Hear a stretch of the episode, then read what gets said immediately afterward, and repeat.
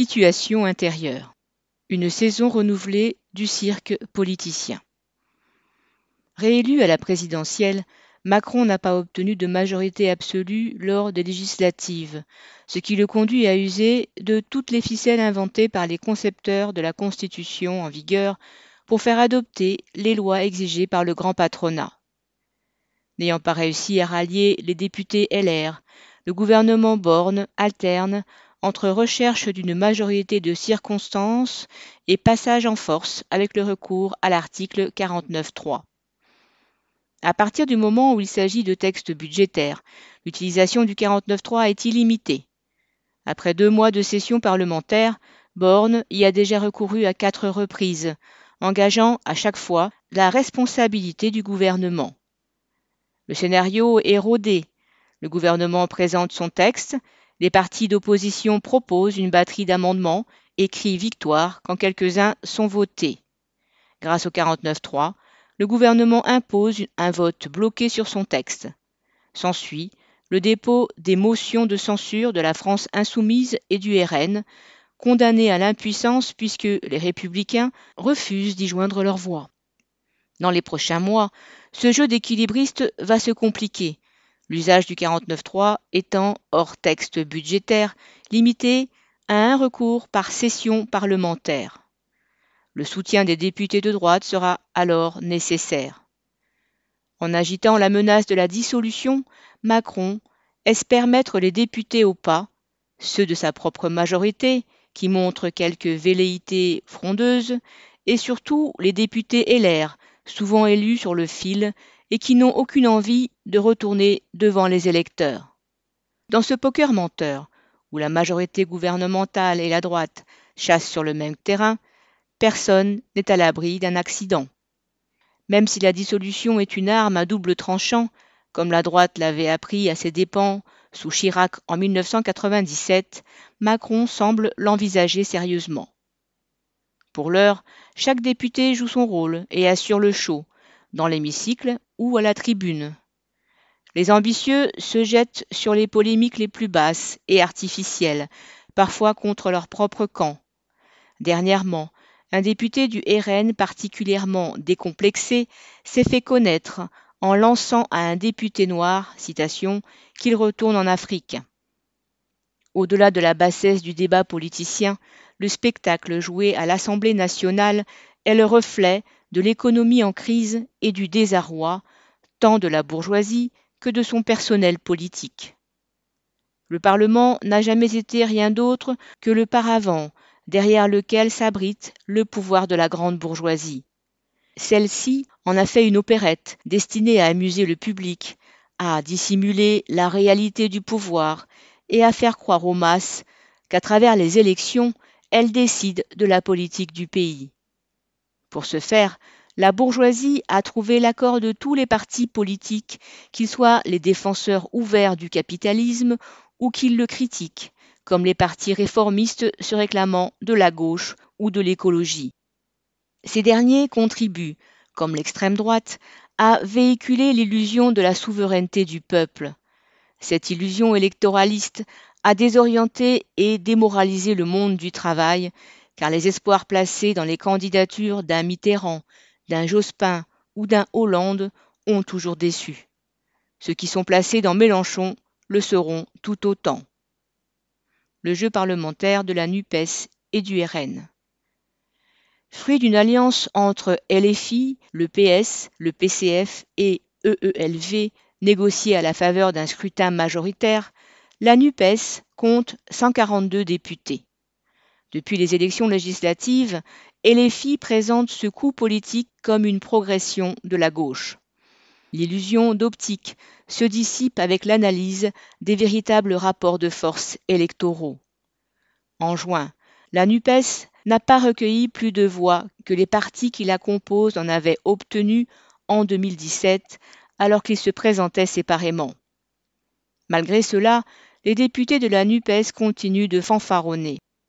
En juin, Katnins, alors étoile montante de LFI, expliquait que, citation, Macron n'a pas de majorité pour appliquer par exemple la retraite à 65 ans ou le travail en contrepartie du RSA. La poudre aux yeux n'a jamais été une arme de combat pour les opprimés. La stratégie de Le Pen est tout autre. Portée par son succès électoral et la droitisation de la société, elle se pose en force tranquille, qui attend son heure. Elle veut démontrer à la bourgeoisie que son parti est prêt à gouverner, en refrénant, avec plus ou moins de succès, les élans racistes de son camp et en mettant en avant des profils entre guillemets techno disposés à prendre une part active aux travaux de l'Assemblée.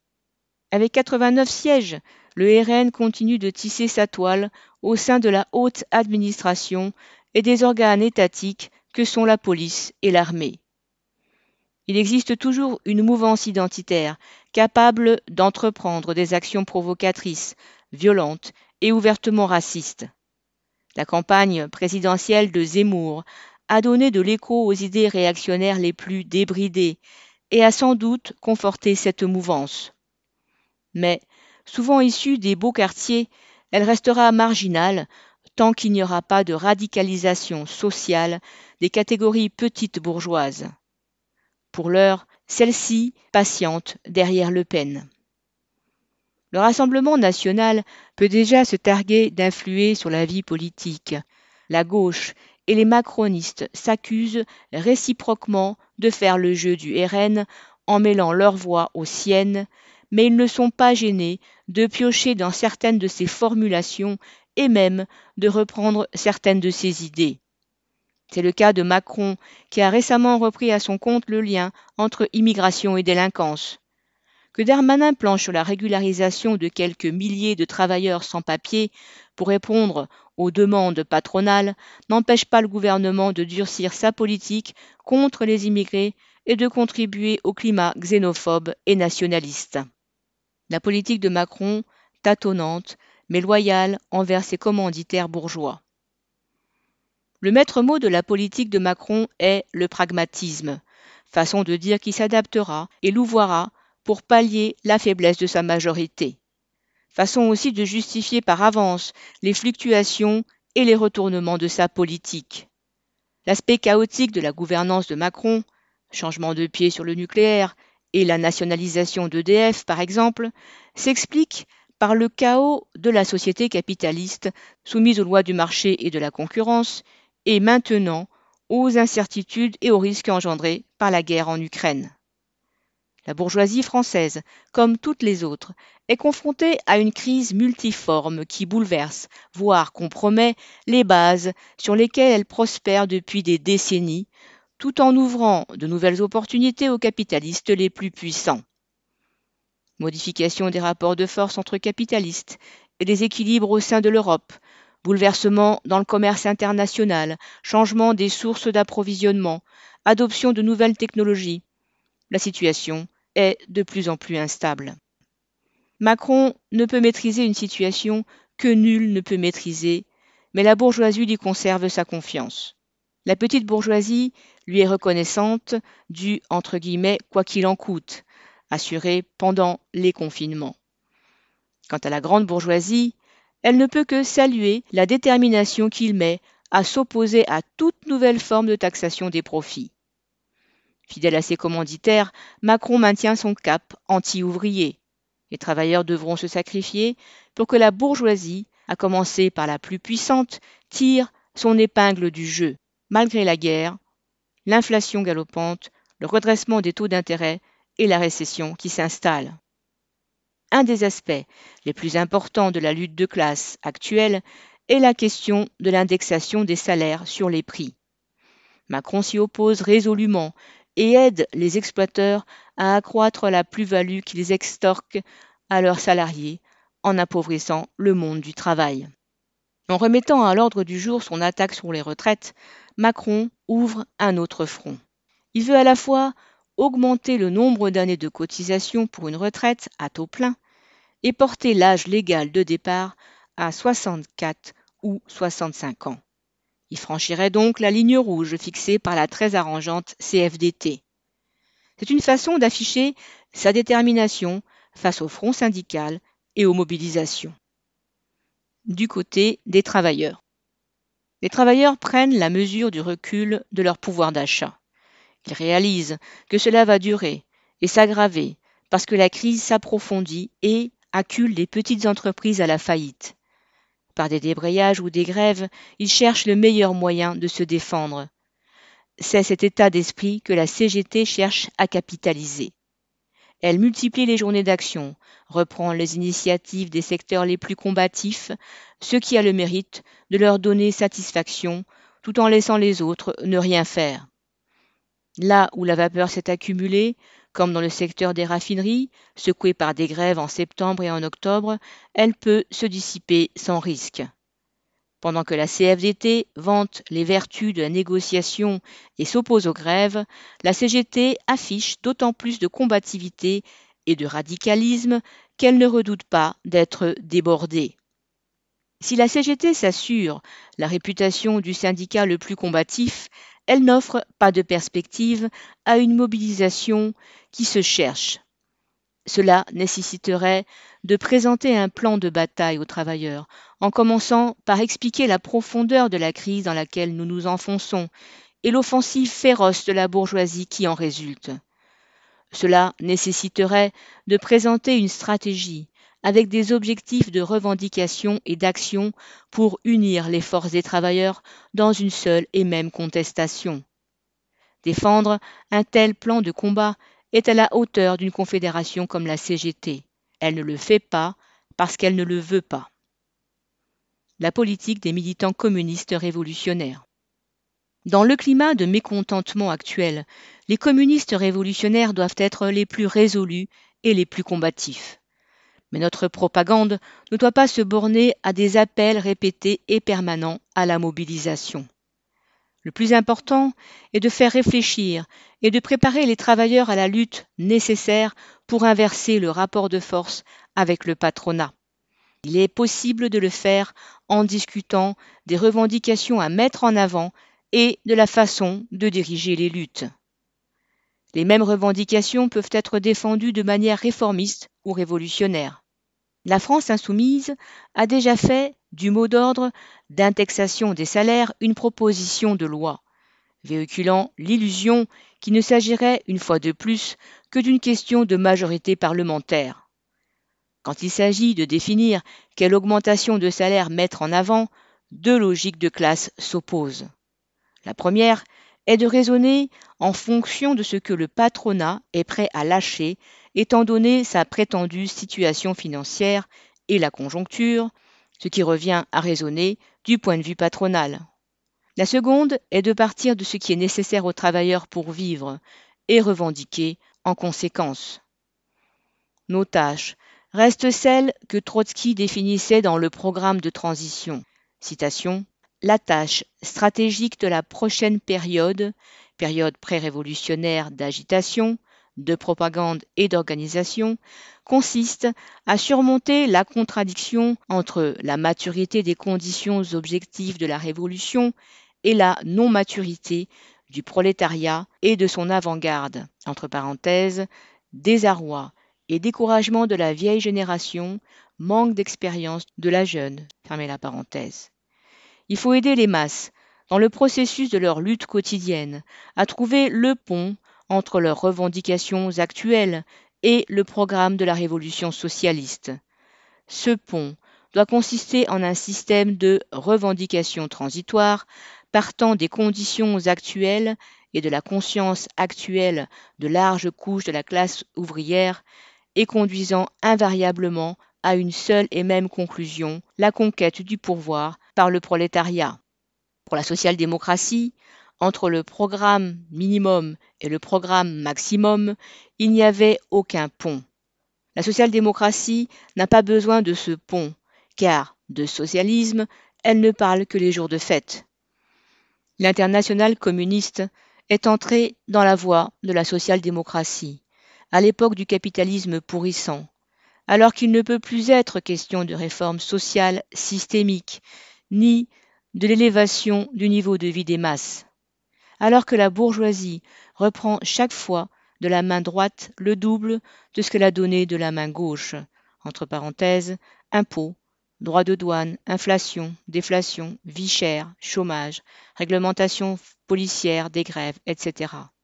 Alors que chaque revendication sérieuse du prolétariat et même chaque revendication progressive de la petite bourgeoisie conduisent inévitablement au-delà des limites de la propriété capitaliste et de l'État bourgeois. Sans un noyau de travailleurs déterminés à se battre pour que la grève soit dirigée démocratiquement par les grévistes eux-mêmes, la remontée de la combativité ouvrière sera conduite sur une voie de garage par les chefs syndicaux, comme en 1936, en 1947 ou en 1968, si une vague de grève déferlait demain sur le pays, les forces politiques les plus influentes dans le monde du travail se battraient pour les récupérer et les détourner sur le terrain parlementaire. LFI aimerait remplacer le PCF en tant que porte-parole du mouvement social. Mélenchon appelle à de grands rassemblements populaires, comme le 16 octobre dernier, pour faire, dit-il, des démonstrations de force. À l'exemple du PCF, il prône le combat dans la rue comme dans les urnes, mais sans avoir l'implantation dans la classe ouvrière que le PCF a hérité du passé. Les députés et les filles se déplacent sur les piquets de grève et relayent les revendications ouvrières. Dans le vide militant actuel et en l'absence de partis ouvriers révolutionnaires, nombre de travailleurs peuvent se sentir représentés par ce parti. Aujourd'hui, les salariés sont affaiblis par la division des organisations syndicales et leur concurrence permanente. Même quand elles défendent fondamentalement la même politique, les confédérations doivent justifier leur existence séparée en se distinguant par des revendications et des appels différents. Cette division existe aussi sur le plan politique, puisque la classe ouvrière s'éparpille dans les abstentions et se divise, pour ne pas dire s'oppose, entre le vote pour la gauche, qui leur semble la plus radicale, et celui pour l'extrême droite. Quand la combativité ouvrière sera de retour, aucune organisation syndicale ou politique ne pourra prétendre rallier tous les travailleurs derrière son drapeau. Le seul moyen d'unir tous les combattants est d'assurer la démocratie au travers de larges assemblées quotidiennes et de comités de grève permettant à tous les travailleurs, y compris à cette écrasante majorité de non syndiqués, de prendre des responsabilités dans l'organisation et la direction de la grève.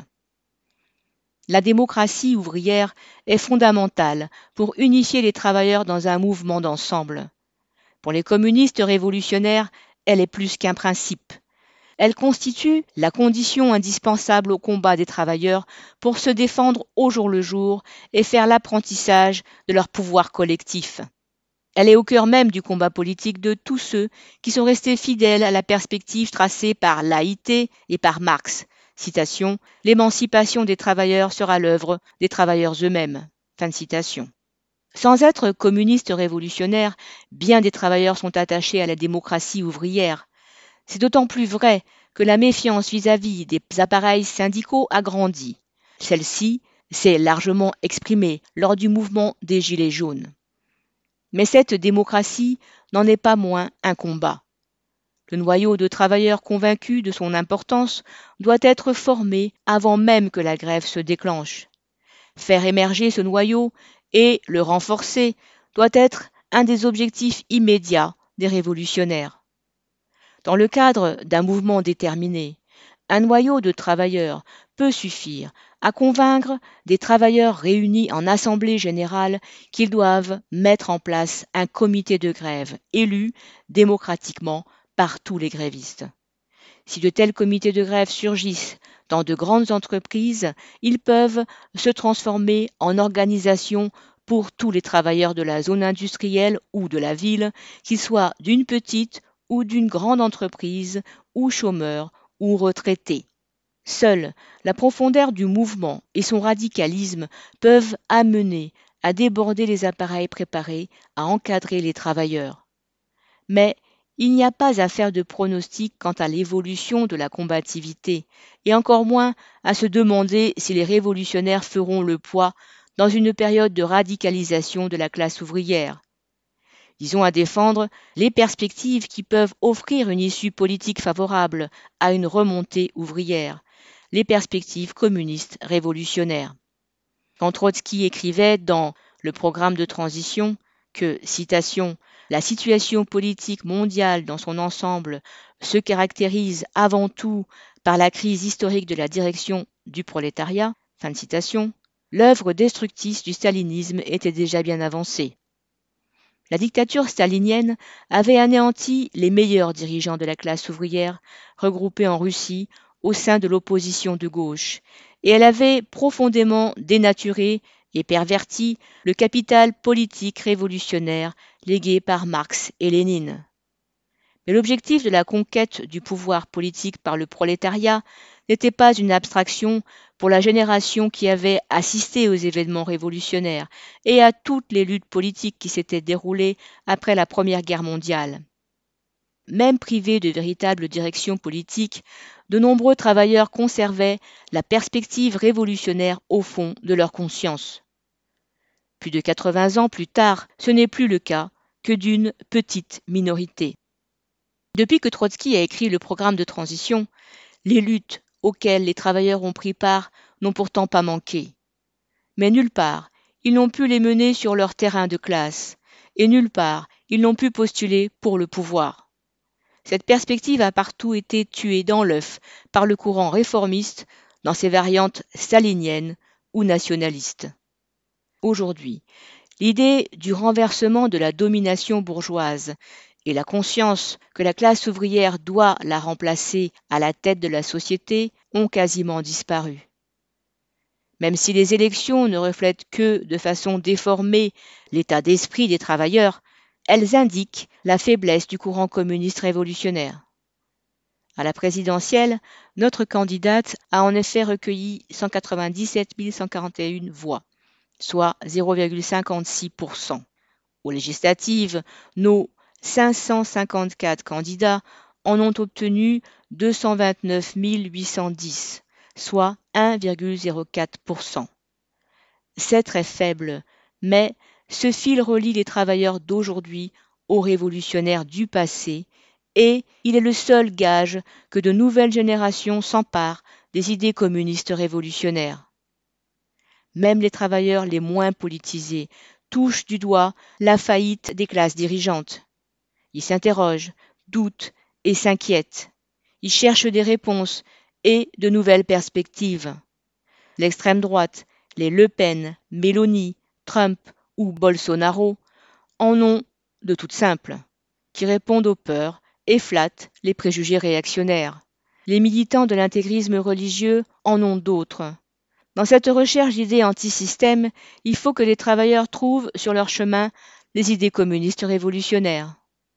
En 1903, dans le texte en hommage à Karl Marx, Rosa Luxembourg se demandait, citation, Qu'est-ce qui nous donne la force morale intérieure de supporter et de secouer les pires oppressions avec ce courage moqueur qui est le nôtre? Serait-ce cette ténacité dont font preuve les déshérités dans la recherche d'une petite amélioration matérielle de leurs conditions? Serait-ce, comme au temps des chrétiens primitifs, le stoïcisme ascétique d'une secte dont l'éclat brille en proportion directe des persécutions subies? Serait-ce, enfin, la légitimité de la cause que nous défendons qui nous rend aussi invincibles? À toutes ces questions, Rosa Luxembourg répondait non. Elle expliquait, citation, si le mouvement ouvrier actuel, bravant tous les coups de force du camp ennemi, secoue victorieusement sa crinière, cela est dû principalement à la sereine compréhension des lois de l'évolution historique objective, à la compréhension du fait que, citation, la production capitaliste engendre elle-même sa propre négation avec la fatalité qui préside aux métamorphoses de la nature. Marx. Fin de citation. C'est-à-dire l'expropriation des expropriateurs, la révolution socialiste, cela tient à cette compréhension dans laquelle il entrevoit la ferme garantie de la victoire finale et à laquelle il vient puiser non seulement sa fougue, mais aussi sa patience, la force d'agir et le courage de persévérer. Fin de citation. La période actuelle nous donne la possibilité de nous adresser à des travailleurs d'autant plus attentifs qu'ils cherchent des perspectives dans un contexte de plus en plus inquiétant. Elle nous permet de les regrouper dans les entreprises et de tisser de nouveaux liens politiques et organisationnels avec eux. Elle nous offre des opportunités pour nous renforcer et recruter. À nous de les saisir. 11 novembre 2022.